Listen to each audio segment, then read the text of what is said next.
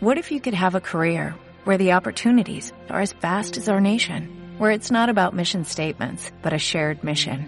At U.S. Customs and Border Protection, we go beyond to protect more than borders, from ship to shore, air to ground, cities to local communities. CBP agents and officers are keeping people safe. Join U.S. Customs and Border Protection and go beyond for something far greater than yourself. Learn more at cbp.gov/careers.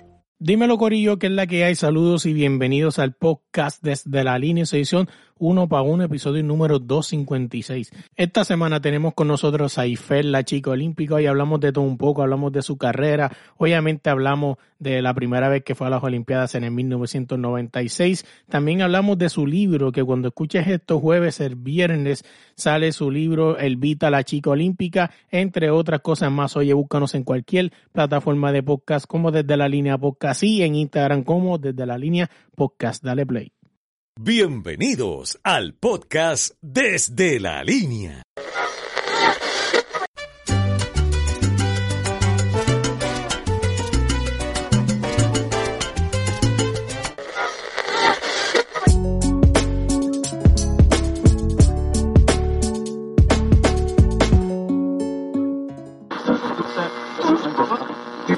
Desde la línea podcast estoy cantando. Desde la línea podcast improvisando. Le doy las gracias a todos mis hermanos por estos años que yo a los niños he dedicado. Desde la línea podcast, desde la línea podcast. ¡Mira, wow! Dímelo Corillo, que es la que hay. Saludos y bienvenidos al podcast desde la línea en su edición uno para uno. Esta semana tenemos con nosotros, ya que estamos de camino, ¿no? Y estamos este, hablando de Olimpiadas y todo eso, tenemos con nosotros a la chica olímpica Elba Eiffel. ¿Cómo estás? Muy bien, gracias, muy bien. Oye, este, Elba, siempre me encanta, estábamos hablando entre empezar a grabar, que cuando descubro gente como tú me, me, me entusiasmo, ¿no? Y me motivo porque este Qué, qué lástima que tienen que esperar que pasen cosas como las que en algún momento vamos a hablar, ¿no? Este, de las que estás haciendo, que tienen que esperar que pasen cosas así, que llamen la atención de alguna persona, pues entonces venir a resaltar una gran carrera como la tuya. Así mismo es, así mismo es, porque, eh, por ejemplo, que estaba comentando que hace 25 años que yo fui a las Olimpiadas y no es hasta ahora que mucha gente sabe de mí porque voy a jugar, obviamente, béisbol en la clase A entonces, pues, dicen, ¿de dónde salió esta muchacha? No, yo siempre he estado aquí. Oye, siempre, siempre me encanta arrancar los podcasts con esta pregunta que abre este, el podcast siempre y es, ¿quién es el Eiffel? ¿Qué me puedes contar de ti? Pues mira, ¿qué te puedo contar? Eh, el Baifer es un, una persona que ama los deportes, eh, es una persona que le gusta estar siempre haciendo cosas nuevas, eh, le gusta tratar muchas cosas, es una soñadora, siempre, siempre está soñando en hacer algo y, y, no solamente soñarlo, sino llegar a hacerlo. Y, y, es lo que he hecho, yo creo que, que, en toda mi vida, yo creo que desde bien pequeña, por ejemplo, eh, no sé si sabes que fui la primera niña en jugar béisbol en las pequeñas ligas con, con niños. Eh, eso fue una cosa bien loca, diría yo, porque yo tenía como tres años y medio, entonces yo soy hija única de mi, de mi mamá y la más pequeña de mi papá. Eso fue más o menos alrededor del 83, ¿no? Sí, más o menos, 82, 83. Eh, entonces yo tengo mis primos, que son como mis hermanos, entonces ellos estaban jugando béisbol a ellos los, los, apuntaron a jugar en las pequeñas ligas y yo digo, pero ¿y por qué yo no puedo jugar? No, porque las nenas no juegan. No, pero es que yo quiero jugar. Si yo juego con ellos, porque yo no, porque yo no puedo jugar. Y es una cosa que cuando tú eres pequeño, tú no ves la diferencia entre un niño y una niña, todos somos iguales. Eh, y es ahí cuando mis papás dicen, ¿tú quieres jugar? Sí, sí, yo quiero jugar. Ah, pues vamos a jugar. Cuando llegan a la liga, le dicen a mis papás, no, ella no puede jugar, una niña nunca ha jugado. Pero ¿y qué tiene? Pues, pues ella puede jugar. No, no, no. Y tienen que hacer que mi papá y mi mamá vayan a donde un juez a hacer una carta, una fidavi, que el juez deje que una niña juegue en la liga. Sí, Entonces, sí, algo, que, que, que, que, lo ve y dice, wow, pero ¿y qué tan difícil dejar que una niña juegue con niños? Ajá, no, entonces lo que, lo que ellos decían era, no, es que la, la nena le puede pasar algo.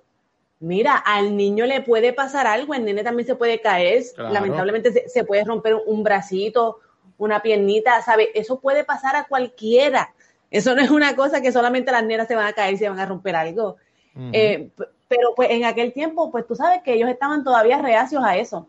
Y, y yo creo que empiezo todo esto, luego, luego de ahí yo jugué con otras niñas, eh, como dos niñas más entraron a la liga donde yo jugué, la Sultana del Oeste.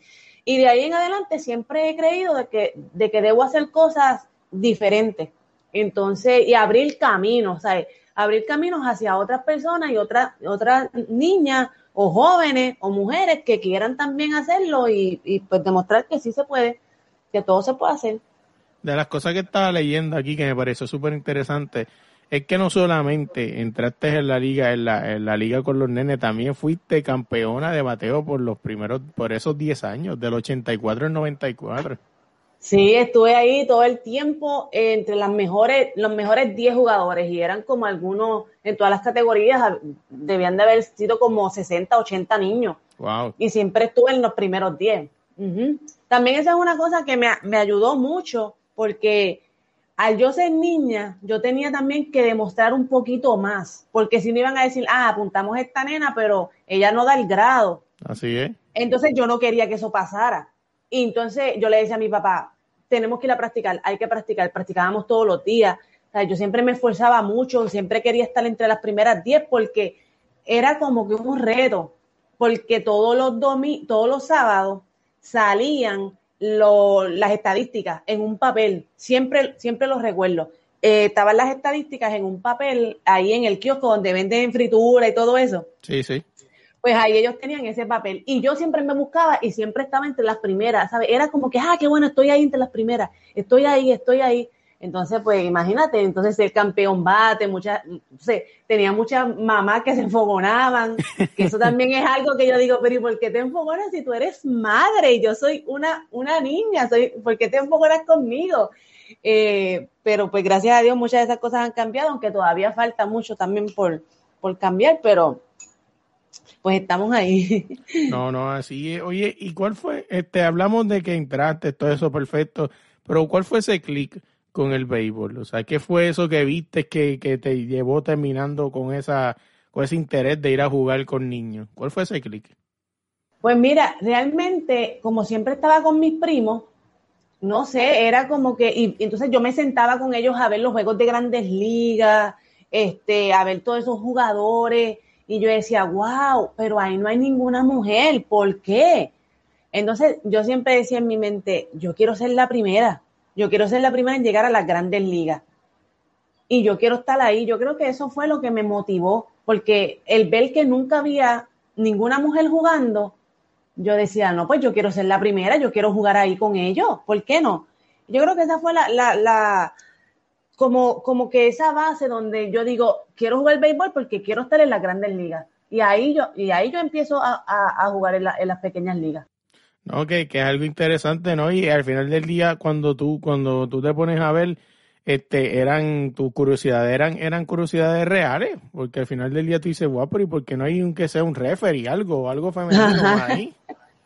Exacto. Exacto, o sea, era, era algo bien, bien, para mí era algo bien raro. Yo decía, pero ¿y por qué no hay mujeres ahí? Pues yo quiero ser la primera, por lo menos quiero estar por ahí, a ver. No, no, y, así.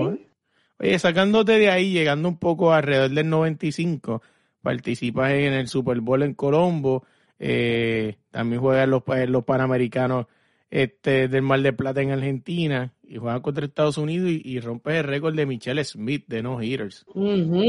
Sí, ella, es, esa jugadora, eh, para mí en lo personal era una de mis favoritas. Era una pitcher que estaba casi en las 70 millas por hora en softball. Wow. Que si tú te pones a pensar el softball y, y, ellos, y ellos hacen la matemática en béisbol por encima del brazo y donde, donde ellos están, pues sería como algunas casi 100 millas por hora. Wow. Y ella estaba en 70 y yo siempre la veía y ella era una zurda, que tú sabes que un, siempre el pitcher zurdo, sea en béisbol o en softball, es difícil de batear. Así es. Entonces, eh, yo siempre la veía a ella, porque yo empiezo en la selección nacional en el 94, y yo la veo por primera vez en California en el año 94, y yo, porque ella es impresionante, una mujer que mide seis pies, zurda, ¿sabe? Y yo decía, wow, esa muchacha, qué, qué duro tira, qué bien tira, qué sé yo, todo, todo eso. Cuando yo llego a Mar de Plata, a los Panamericanos, yo tenía 16 años. Y siempre recuerdo que mi dirigente, Tuto Agosto, que en paz descanse, murió el año pasado, él me dijo, Elvita, yo te voy a poner a jugar contra Estados Unidos, porque yo sé que tú puedes dar la talla. Y entonces yo dije, ¿qué? Contra Estados Unidos, o sea, la potencia mundial. No es que te pongo a jugar contra Guatemala o contra México, no, contra Estados Unidos. Yo dije, wow. Pero yo te digo que yo fui tan ready, yo estaba, yo estaba lista para, porque yo tenía tantas ansias de jugar. Y la pitcher fue ella. Y yo decía, wow. Y cuando yo estoy ahí, yo solamente pensaba en batear y yo dije, pues vamos allá. Y cuando sale ese hit que le di un doble, ella llevaba como ciento y algo de juego sin que nadie le diera un hit. imagínate si ella era tan buena. Y cuando yo le doy ese doble, eso fue como, wow, todo el mundo, hasta las mismas de, Estados Unidos, vinieron donde mí porque pues yo era la menor. Y, y todo el mundo vino donde mí a saludarme, wow, ah, qué bueno, tremendo. Y, y, inclusive el presidente de la Federación de Puerto Rico de Softball, Rafi Serrano, pidió tiempo al árbitro y le dijo, yo quiero esa bola, dame esa bola porque esa bola tiene que ser palvita porque ella acaba de dar este doble en unos Panamericanos. Y de hecho nosotros ganamos medalla de plata en esos Panamericanos contra Estados Unidos. Así que para mí, ese doble y esa medalla, eso fue oro para mí, porque imagínate, a los 16 años y haberle dado ese doble a esa, a esa pitcher fue algo que jamás, jamás puedo olvidar. Pero fíjate, vamos a abrir un paréntesis aquí rapidito, y es la importancia de, de todo, todo esto fue grande, pero algo empezó con, con una chispa bien pequeña y fue esa importancia y ese reconocimiento que te dio tu coach, o sea, ese, ese ánimo que te dio tu coach y te dijo, yo creo que tú lo puedes hacer y te voy a meter a, jugar contra Estados Unidos, pues yo creo que tú vas a dar la talla. Si ese coach no hubiese tenido ese, ese, entusiasmo contigo y ese creído en ti, nada de esto hubiese pasado. Correcto, correcto. y, y, entonces, ¿sabes qué es lo cómico de todo esto? Es que en el 94 yo empiezo con la selección, pero en el, para el Mundial del 94, para ese tiempo yo era catcher y cuando van a hacer el corte del equipo para llevarse las jugadoras para el mundial, yo no caigo en ese corte. O sea, yo me quedo. Porque éramos tres catchers y no necesitaban tres catchers, solo necesitaban dos catchers. Cuando a mí me dejan en ese, en ese viaje, yo dije, wow, no voy a volver a ir al, equipo nacional, pensé yo. Y yo para ese tiempo solamente tenía 15 eh, años y yo dije, wow, no, no voy a poder, no voy a poder ir para ese viaje, se, me acabó la carrera, ¿entiendes? En, la selección nacional. Pero yo lo que hice fue que como yo estaba de catcher y ya habían dos catchers, yo dije, ah, pues yo no voy a volver a ir como catcher. Yo voy a buscar otra posición. Y eso fue lo que hice. Empecé a jugar en todas las posiciones. Y cuando vuelven y me llaman, porque el mismo coach me dijo, tú te vas a quedar ahora porque en este momento no es lo que yo estoy buscando, pero no te quites, sigue practicando, porque vienen los panamericanos. Y, antes de los panamericanos pues tenemos eh, los clasificatorios para los panamericanos, me dijo, y yo te quiero ahí. Y yo le dije, ok, yo sigo practicando con mi papá y me voy a todas las posiciones, en los files, en el infield, inclusive empecé a pichar que yo no sabía y cuando yo regreso, que regresa todo el equipo, que vamos a ir a los clasificatorios para los Panamericanos, yo le digo a él, estoy lista en cualquier posición. Y, él se me, y él se me quedó mirando como quien dice, ¿qué va a hacer? Y yo le dije, ponme donde tú quieras. Me dijo, ah, pues vete para tercera. Y empecé a practicar en tercera. Y después me dijo, vete a los files. Y practiqué en los files. Y inclusive el día que me puso a jugar contra Estados Unidos, ah, y yo empecé a batear a lo, yo, yo bateaba a lo derecho y empecé a practicar a los zurdos. Ya yo era slapper. Eso es algo que ya no se usa mucho, pero antes eso era de lo, de lo mejor que tú podías tener en una jugadora, de, de los primeros bates, porque slapear no es fácil, correr rápido para primera. Y, y yo empecé a hacer eso. Y ahí, eh, ahí cuando él me dice, no, yo te necesito en mi equipo y eso fue una de, de las cosas que me ayudó también, en que yo no solamente, como me dijeron que no y me dejaron, dije, ah, pues mira, olvídate. Yo dije, no, yo voy para adelante, yo voy a volver a ese equipo y voy a volver más fuerte que nunca. Y eso fue lo que hice. Y luego cuando me dieron la oportunidad de los Panamericanos, cogí esa oportunidad, porque la vida está también llena de oportunidades. Eh, quizás te dicen, mira, vete allí y tú vas y, como me pasó a mí, di ese doble en ese momento que lo necesitaba y esa fue mi oportunidad de ahí llegar también a las Olimpiadas, a ser el equipo olímpico. No, o sea, entonces básicamente este, e, esa oportunidad se convirtió, como dicen por ahí, no dicen que tú tienes que estar listo para dar ese para dar ese batazo en la vida, o sea, literalmente a ti te sucedió así. Correcto. Tú tienes que estar listo porque tú no sabes en qué momento te va a tocar. Oye, yo eh, eso fue lo que tuve. Oye, él va preguntándote, este, cuando en ese momento eh, no hiciste el corte, ¿no? En tu caso, pues tú fuiste una, tuviste la madurez en ese momento de entender que, que quizás no era la posición ideal para ti y aprender a hacer otras posiciones que te iban a dar muchas más oportunidades, como obviamente te sucedieron.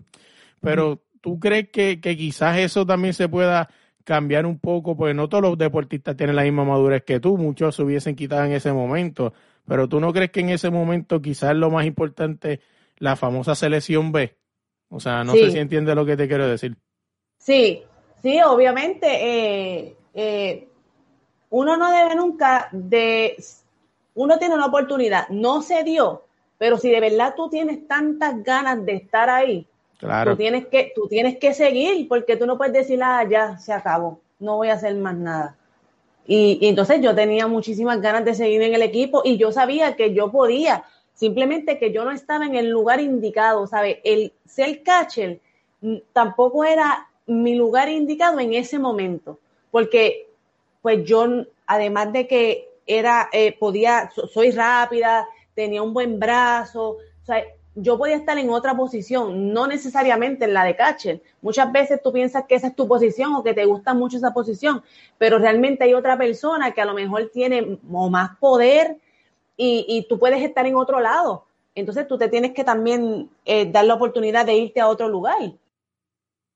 No, no, así mismo Oye, sacándote de ahí, este, también en ese mismo año participar en los Proolímpicos ganas el primer lugar y terminas ocupando el último espacio para llenar para llegar a las Olimpiadas del 96, donde el softball tendría su primera participación como deporte.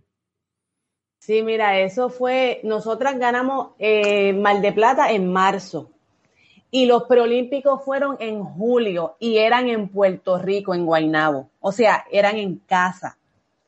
Eh, éramos cinco equipos pero solamente quedaba un espacio, porque en aquel momento eran ocho equipos, ahora son seis, pero en aquel momento eran ocho equipos.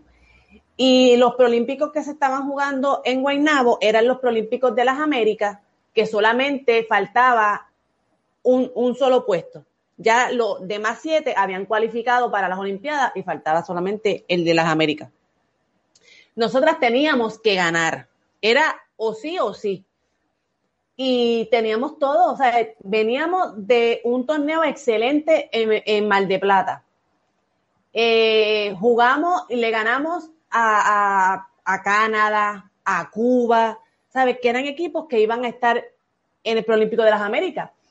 La cosa es que nosotras veníamos bien emocionadas y era la primera vez que iba a estar el softball como, como deporte en las Olimpiadas. Muchas de mis compañeras tenían ya 40 años y ellas tenían que hacer ese, esas Olimpiadas o no iban a poder hacerlo nunca. Jugadoras y ese era, su último, será su último The Last Dance, como bien dicen, dicen por ahí, ¿no? Eso era lo último, o sí o sí, porque ya ellas no podían esperar cuatro años más. Era imposible. Entonces ellas vienen con, con muchísimas décadas, o sea, ellas estaban desde los 70 Y, y, y, ese equipo fue, ha sido eh, uno de los equipos que más medallas le ha traído a Puerto Rico, que son cosas que mucha gente tampoco sabe. El equipo de softball es el equipo eh, colectivo con más, con más medallas que le ha traído a Puerto Rico. Entonces, era como que, como que no vamos, no vamos a ganar, tenemos que, tenemos que ganar. Entonces, pues ese juego, esos juegos fueron espectaculares porque empezamos perdiendo. entramos en el, en el, en el equipo, el, en el grupo de los perdedores. Y, y entonces no, no, no podemos seguir perdiendo. Tenemos que ganar. Y empezamos a ganar, a ganar, a ganar. Y llegamos al, al juego final que fue contra, contra Venezuela, si no me equivoco. Y ese juego final lo ganamos 1 a 0. Y, ese juego tuvimos que jugarlo en Ponce porque llovió en Guaynabo. Y esa gente internacional, eso es, hay que jugar porque hay que jugar. Entonces salimos de Guaynabo, llegamos a Ponce, en los Caobos jugamos, nunca se me olvida. Y ese día, Betty Segarra, que es una de las jugadoras con más experiencia en el softball puertorriqueño, eh, ella era tercer bate. Y ella batió en los caobos y ella dio un jorrón de piernas. Wow, que no es nada fácil. Sea, que, que, es peor todavía porque tú la sacas por encima del parque y pues ya se acabó. Pero el parque Los Caobos es un parque grande. Y ella tuvo que batear entre dos y correr hasta llegar a home. ¿Sabes? Y ahí nosotras ganamos una a cero. Y yo te digo que cuando nosotras ganamos, eso fue una fiesta, ¿sabes? Porque de verdad que se había habíamos preparado para eso. Estábamos listas para eso.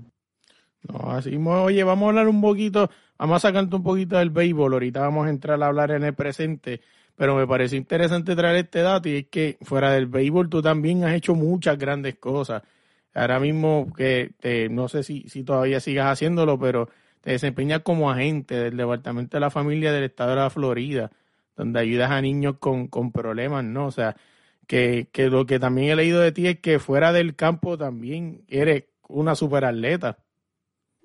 Sí, sí, estoy trabajando con eh, el Departamento de la Familia en Orlando, ayudando a, niños y a, y familias enteras, ¿no?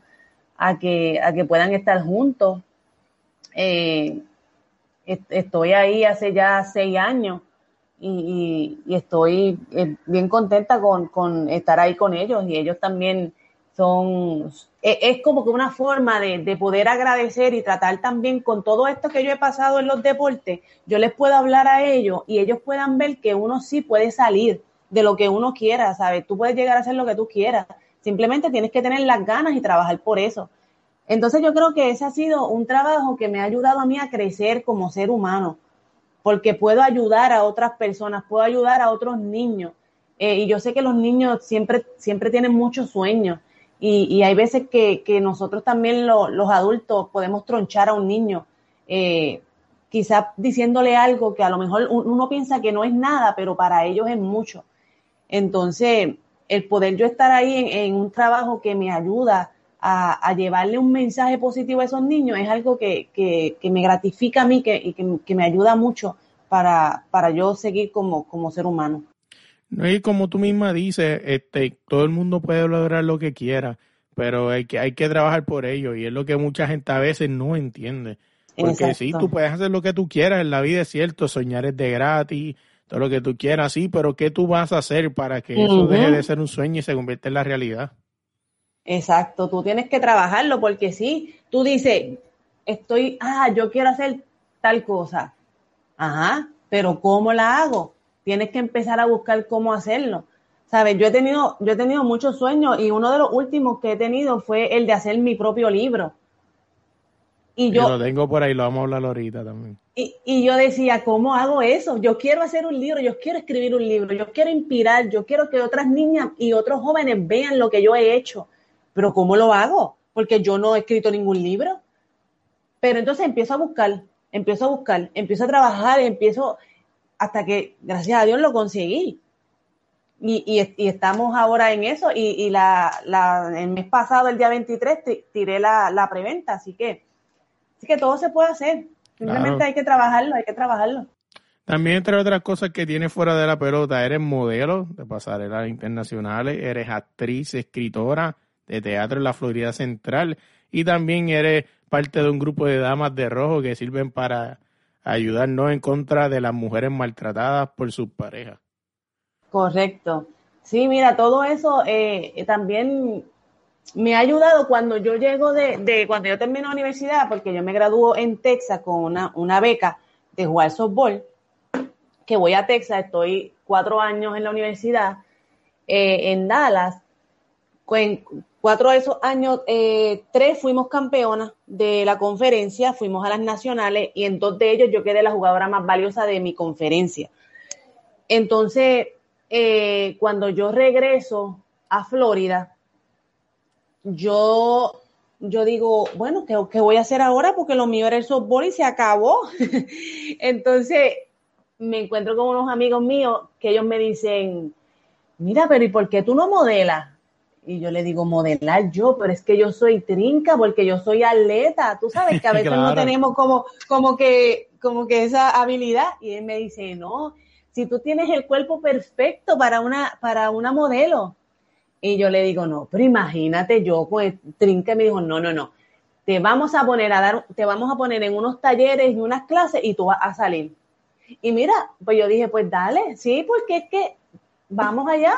Y lo hice y, y, empiezo a modelar y de ahí salí y modelé internacionalmente para diferentes diseñadores de moda, hice muchas pasarelas, estuve en un certamen de belleza que quedé la primera finalista, a todas estas sin saber nada, así. Así que yo dije, bueno, bueno, pues vamos, ¿por qué no se puede hacer? Y luego de eso, de ahí que modelando, me ve un, un productor eh, y me dice, mira, yo tengo una obra y yo quiero que tú salgas en esa obra, esa obra de teatro. Y yo, ¿en serio? me dijo, sí. Yo dije, pero es que yo nunca he hecho obras de teatro, yo nunca he actuado. Me dijo, no importa, te vamos a dar clase. Y yo, ah, bueno, pues está bien. Y, voy al casting y todo esto y él me dice, pero es que tú, tú lo estás haciendo muy bien. Lo que te tenemos que enseñar son varias cositas, pero no hay que trabajar mucho contigo, porque tú tienes más o menos todo. Y yo dije, ah, bueno, entonces empiezo a hacer también teatro y como siempre me ha gustado escribir, también eh, estaba escribiendo teatro. Así que yo digo que una cosa lleva a la otra y que tú nunca digas que no. O sea, yo dije, bueno, pues sí, vamos a hacerlo. Si sale, sale, y si no sale, pues, Pues lamentablemente, intentaste. pero lo intenté. Exacto. Y gracias a Dios todo salió bien. No, así mismo es. Y una, una cosa que tengo aquí, fíjate, que me pareció interesante donde está leyendo de ti, me vino este comentario y si no te lo hago, sé que se va a caer en la mente. Y es que eh, tú, como deportista hiciste grandes cosas y obviamente también fuera del terreno también. Pero fíjate, eres de estas pocas deportistas, de los que he entrevistado, que cuando se vaya a retirar, a colgar las botas, tiene tantas cosas que fuera de hacer del deporte. Y en cambio, mucha gente no tiene esa, ese, ¿cómo se llama? Se puede decir esa oportunidad. Muchos tú le preguntas de estos deportistas, ¿qué tú vas a hacer cuando te retires? Y ni saben. Sí, yo tengo muchas cosas para hacer. Yo creo que, que a veces yo digo, Dios mío, yo me río mucho porque mi papá eh, me dice, el otro día le digo a mi papá, pues cuando salió todo esto de que voy a jugar en la clase A, y entonces luego una de mis compañeras eh, olímpicas, Ibisoto, me, me invita para ser coach de un equipo eh, representando a Puerto Rico en Colorado. Y yo le digo a mi papá, papi, voy a ir para Colorado, que voy a estar coachando, y me dice, a la verdad que tú te metes en muchos revoluces. y fue algo que me dio mucha risa, porque eh, él lo dice de esa forma, y, y, y obviamente lo que quiere decir es que tú tienes tantas cosas para hacer, pero realmente es algo que, que, que, me gusta, que me llena, que me gusta estar haciendo muchas cosas, diferentes cosas. ¿sabes? Si me llaman, mira, tengo una pasarela, ¿quieres ir? Sí. Y a la misma vez si me llaman y me dicen, mira, ten, tengo para cochar un equipo, ¿quieres ir? Sí. ¿Sabes? Es, algo que me gusta, me gusta estar siempre aprendiendo, ayudando, haciendo cosas diferentes.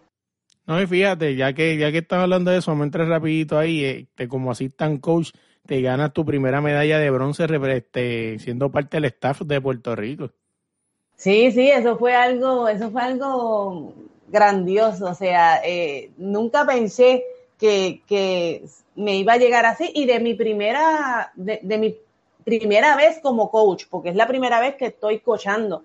Y, y básicamente es internacional porque estamos representando a Puerto Rico. Eh, el equipo gana medalla de bronce. Entonces, eso fue como, como un flashback también, porque ya yo no estoy adentro del terreno, pero, o sea, en las posiciones, pero sí estoy ahí en el terreno, estoy con ellas. Y, y cuando ellas ganan esa medalla de bronce, fue también recordar cuando yo gané mi primera medalla de bronce con el equipo de Puerto Rico en los clasificatorios para los Panamericanos en Guatemala. Y yo dije, wow, comencé básicamente mi carrera con la selección nacional grande, ganándome una medalla de bronce y comienzo esta nueva carrera como, como coach, también ganándome una medalla de bronce. Así que yo pienso que las cosas siempre tienen, tienen su sentido, las cosas siempre llegan a donde tienen que llegar y, y, y todo, todo pasa por, por un motivo. Así no. que... No, sí, que, que, que, o sea, que tú tienes ese feeling de que lo que viene por ahí va a ser grande, ¿no? Porque pues ya lo viviste, ¿no? Empezó así, igual, lo que está, lo que la, sí empezó la carrera grande que has tenido. Correcto, así mismo. Oye, otra de las cosas que también leí de ti que también hace fuera del terreno y es que eres host también de un programa deportivo que, que es de la, de la Liga Nacional de, de Estados Unidos, la NCAA. Sí, exacto. Estoy haciendo eh, ese programa. Comenzamos en, en febrero, que es que, que, que, comienza la liga de la NCAA. Y hablando de, de, de todas las estadísticas, de todo lo que está pasando en el softball y todo esto. Y, y, es algo y es algo bien bonito porque vemos ahí todas esas jugadoras que, que están en esa liga y que muchas de ellas están ahora mismo en Tokio, que van para las Olimpiadas. Entonces, so, son cosas, la NCAA es la mejor liga del mundo colegial. Esa liga es súper potente. Y, y también tenemos jugadoras puertorriqueñas que han estado ahí y muchas jugadoras puertorriqueñas que tienen potencial para estar en esa liga. Entonces, pues, eh, empecé mi programa para que, para que muchos padres también y otras y jugadoras estén pendientes y sepan qué es lo que, qué es lo que necesitan para llegar a esa liga.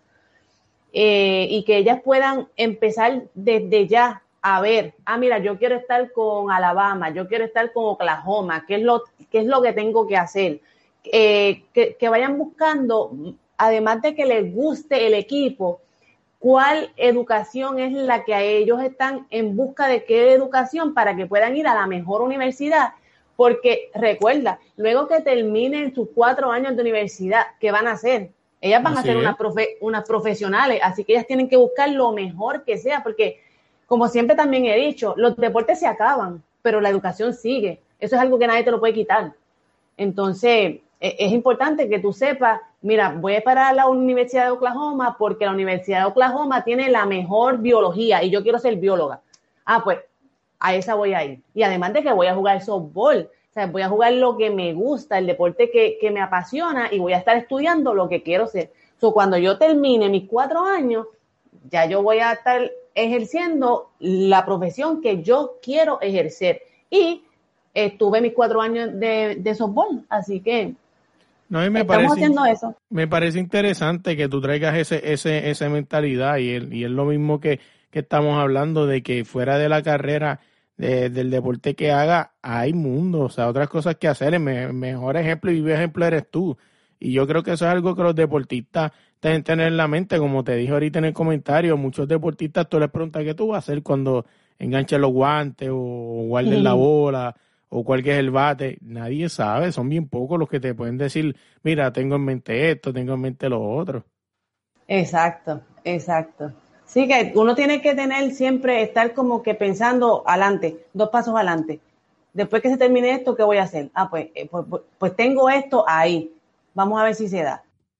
Otra de las cosas que también descubrí de ti, que, que fuera del terreno, y es que este año también vas a tener la oportunidad de ser coapoderada de las gigantes de Carolina en el softball en Puerto Rico. Sí, sí, este año tuve la oportunidad y están jugando ahora mismo las la, la nenas, eh, eh, Robert Acosta eh, yo le hago, yo, yo le digo, oye Robert, ¿cómo yo, cómo yo puedo hacer para, para estar en un equipo de soporte superior y todo esto? Tú sabes, como para inspirar a las nenas, para estar en un equipo, para que las nenas se sientan con ganas de jugar, para que todo esto. Y él me dice, pues mire, esto es bien fácil, sé mi coapoderada. Tú me ayudas con las nenas, nos ayudamos y tenemos el equipo. Y yo, ¿en serio, Robert? Me dijo, sí, sí, vamos a hacerlo de esa manera. Lo que tenemos que buscar son auspiciadores, estar con las nenas, esto, aquello, lo otro. Y yo dije, ah, bueno, pues sí, sí, porque quiero, quiero hacer otra cosa también. Porque mucha gente me dijo, ah, pero pudiste haber jugado en la, en la liga. Y sí, pero es que ya no, ¿sabes? Quiero ahora otra faceta. Quiero ahora ayudar a las nenas para que suban. Y, y yo creo que siendo coapoderada, se me hace mucho más fácil poder ayudarlas a ellas. Y, y, este año, pues, pues, tomé la decisión y dije, ah, pues sí, voy, voy a, a ser coapoderada y estoy con la, la gigante de Carolina en el soporte superior. Otra de las cosas que también descubrí de ti es que ahora sí vamos a llegar, este, estás creando tu libro, ¿no? Que se llama Elvita, la chica olímpica. ¿Qué puedes contar de ese libro y, que, y de lo que me puedas contar que va a haber dentro de él? Pues mira, eh, Elvita, la chica olímpica es básicamente un, una niña que sueña con, con muchas cosas eh, y tiene un sueño bien grande y, y, y, ella logra, logra ese sueño. Entonces, en ese libro te, te, va a explicar y te va, y te va a decir cómo ella eh, logra llegar a su sueño anhelado y, y, todas las cosas que tuvo que pasar, eh, buenas y malas, porque pues siempre tenemos un lado que, ¿verdad? No es el mejor, que, que hay mucha gente que quizás eh, eh, te pone piedras o, o, que tú los ves así, porque a lo mejor la gente no ni tan siquiera te las pone, pero pues uno lo ve de esa manera. Entonces, pues en ese libro tú vas a poder ver todo lo que pasa a una niña, porque básicamente ella sigue siendo una niña hasta cuando consigue el sueño, todavía es una niña. Un sueño que mucha gente lo consigue ya siendo adulto. Ella lo consiguió todavía como una niña. Entonces, okay. pues, eh, eh, es, algo, es algo bonito, todos lo pueden leer en la familia, ¿sabe? Eh, es bien fácil de leer, tiene, tiene caricatura, tiene ilustración, así que se, se, pueden, se pueden divertir con ese libro. Y también voy a, tiene continuación, porque recuerda que, que, que yo no terminé muchas cosas y, y, yo, y yo después de ahí he hecho muchas cosas, así que el Vita sigue haciendo de las suyas.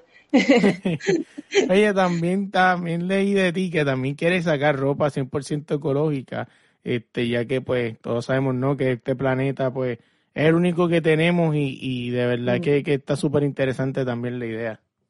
Sí, mira, este domingo que voy a estar en, en bueno, mañana, uh -huh. que voy a estar en eh, la inauguración de la clase A, voy a estar con mi, con mi línea de ropa.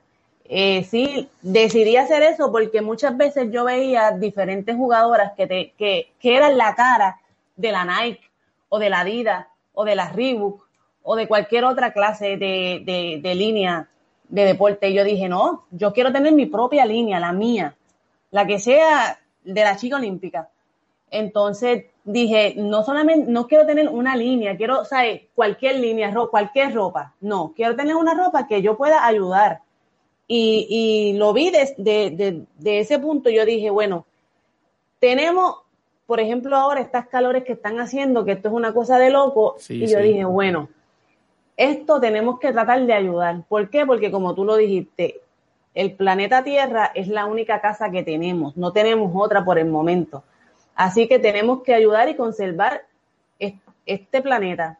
Así que yo dije, pues quiero hacer ropa de eco-friendly, que sea de botellas recicladas eh, y puedas hacer esa tela. No solamente eso, la, la ropa va a ser de diseñador y va a ser ropa eh, fashion, o sea, es ropa bonita, no, no, no pienses de que porque va a ser de reciclado va a ser una Exacto. ropa fea, o no pienses de que porque va a ser una ropa de atlético, pues una ropa atlética, pues es pues un pantalón cualquiera, una camisa cualquiera, no, va a ser ropa de diseñador.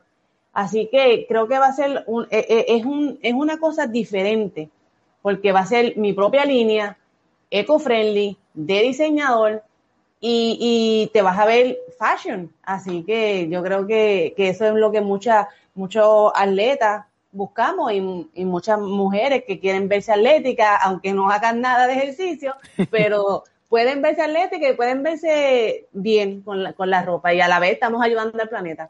Claro, oye, llegamos ahora a, a lo que estás haciendo hoy día. Bueno, está, además de las cosas que estás haciendo hoy día, pero una de las de las de las que pues te tiene no en, en, el ojo público y es que Elba por primera vez va a ser la primera mujer filmada en jugar clase A en Puerto Rico con los pelícanos de Rincón. Sí, mira, eso eso fue algo que mucha gente piensa que pasó de hoy para hoy, uh -huh. pero realmente eso no es así. Eh, el, el, apoderado del equipo de Rincón lleva detrás de mí, yo te diría que más de tres o cuatro años. Wow pero no, no se había dado la oportunidad, ya sea porque yo tenía que trabajar, quizás tenía otros compromisos, tenía otras cosas, y él siempre me decía, tengo tu contrato, y yo le decía, pero es que no puedo, y volví al año siguiente, tengo tu contrato, es que, es que no puedo, de verdad. Pero ¿qué pasa? Después de esta pandemia, después de estar un año encerrados, uh -huh. yo me puse a pensar, y, y él me llama un día, y me dice, Elvita, tengo tu contrato. La liga va a empezar el 27 de junio, ya se abrió, ya vamos a poder jugar y vamos a tener fanaticada. Y yo me puse a pensar, yo dije, bueno, después de todo este año que hemos tenido sin deporte, encerrado, sin saber si vamos a estar vivos o no, ¿sabes qué? voy a ir a jugar. Y le dije a él, voy a jugar.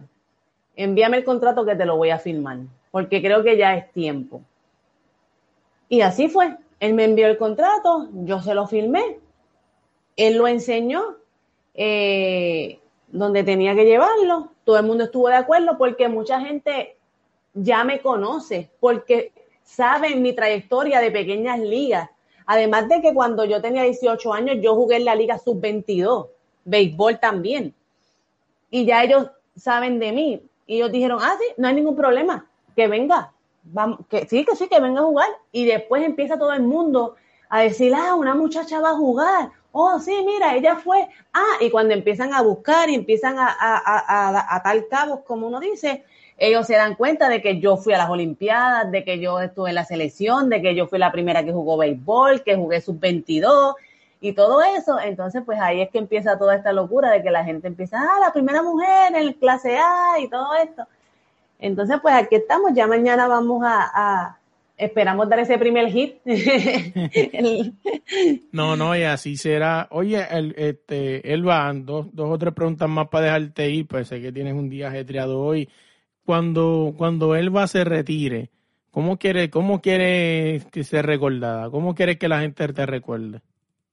Pues mira, de verdad, yo, yo quiero que la, que la gente me recuerde como, como una persona que nunca tuvo miedo a hacer cosas diferentes. Eh, ella fue una persona que, que, siempre quiso hacer las cosas eh, bien hechas y, y que pueda, que ella pudo abrir camino hacia otras, hacia otras personas que quizás tenían miedo, eh, quizás hay rechazo, porque muchas veces hay muchas niñas que no quieren jugar con niños por, por miedo a la burla, eh, por miedo al rechazo, por miedo a lo que vayan a decir. Y, y a lo mejor nadie está pensando en eso, porque mira, mira, mira a mí ahora mismo. Yo decía, pues voy a jugar clase A Nadie se opuso, nadie dijo que no. Pero si yo hubiera pensado, ay, ¿y si dicen que no? ¿Y si la gente no quiere que yo juegue? Quizás no hubiera firmado y no hubiera pasado nada. Así que yo quiero, yo quiero servir de eso, de que la gente no tenga miedo, de que la gente haga lo que quiera hacer, porque todo, todo lo que se hace eh, con, con ganas es algo bueno. Y, y, así me gustaría que me recordaran como una persona sin miedo y que se atrevió a hacer lo que le gustaba. No, verdad que sí. Y ahora sí, proyecto futuro. Sé que ahora mismo hablar de proyecto futuro es algo súper difícil, ¿no? Con esta la pandemia, ahora mismo ni sabemos qué mañana pueda pasar, pero ¿qué tienes por ahí en mente de los proyectos futuros? Pues mira, eh, coachar, ser coach, eso me gustó mucho. Quizás en algún futuro estar con la selección de Puerto Rico. Eh, no sé, seguir eh, haciendo, escribiendo más libros para, para inspirar a, más jóvenes. Eh, y hasta, hasta el día en que yo pueda darle a la bola, voy a estar, voy a estar jugando. Y ahora sí, ¿cómo te conseguimos en las redes sociales? Pues mira, como la chica olímpica y, eh, y Fel Lebron, la chica olímpica, en, en todas las páginas, en Instagram, en Twitter, en Facebook, como la chica olímpica. Oye, nosotros nos buscan en cualquier plataforma de podcast, como es de la línea podcast, y en Instagram, como es de la línea podcast. Él va, de verdad, un honor para mí tenerte aquí, hablar un rato contigo y como te dije, o sea, cuando descubro gente como tú me pompea más porque pues para eso estamos aquí, ¿no? Para seguir descubriendo atletas tan grandes como tú. Ay, muchísimas gracias, ¿no? Para mí es un honor poder estar hablando, eh, hablar aquí contigo y con todos tus oyentes para que, para que toda esa gente también se pompee y toda, y, y, sigan uh, haciendo lo que quieran hacer, ya sea deporte, ya sea baile, ya sea música, eh, ya cualquier talento que tengan, pero que, que, que inspiren a los demás, que sigan y, y que, que, tengamos un mejor, un mejor mundo, que es lo que, lo que queremos, sacar también a toda la juventud de la calle eh, de cosas que no, que no tienen sentido y que no nos llevan a ningún lugar. Así que muchísimas gracias a, ustedes por tener este programa, que la gente pueda escucharlo y pueda saber de diferentes, de diferentes personalidades. Oye, y antes de dejarlos ir, quiero darle las gracias. Recuerda buscarnos en cualquier plataforma de podcast, como desde la línea podcast. Si estás en Apple Podcast, déjanos cinco estrellas en cualquier otra. Déjanos un comentario. No olvides suscribirte, es súper importante para nosotros. Y no puedo dejar afuera los que son nuestros patrocinadores, Deporte Rey y Camiseta. Si quieres buscar cualquier camiseta de cualquier club del mundo, búscalos a ellos, Deporte Rey y Camisetas en Instagram. Dale like, dale share, comparte este episodio con todos tus panas. Déjale saber que desde la línea podcast está aquí y es tu podcast favorito. También búscanos en Instagram como desde la línea podcast. En el logo a Calimocho Man, a Frank y en la canción de final al grupo La Parcha para darte un beso. Búscalo en cualquier plataforma de música para darte un beso.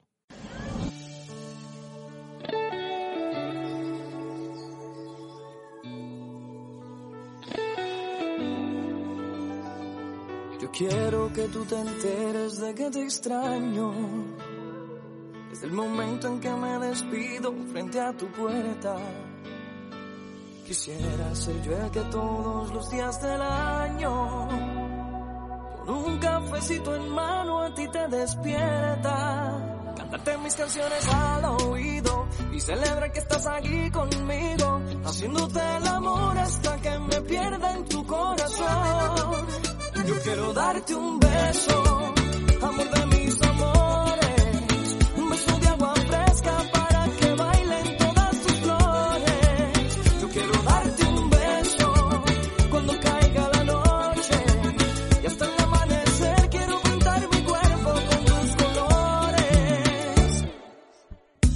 besarte como si fuera la última vez, como si luego de esta noche no hubiera un después, que mis manos se dediquen a explorar tu piel, que tu sonrisa se combine con tu desnudez. Te quedas conmigo esta mañana cuando entre el sol por la ventana nos desayunamos en la cama. Yo quiero darte un beso,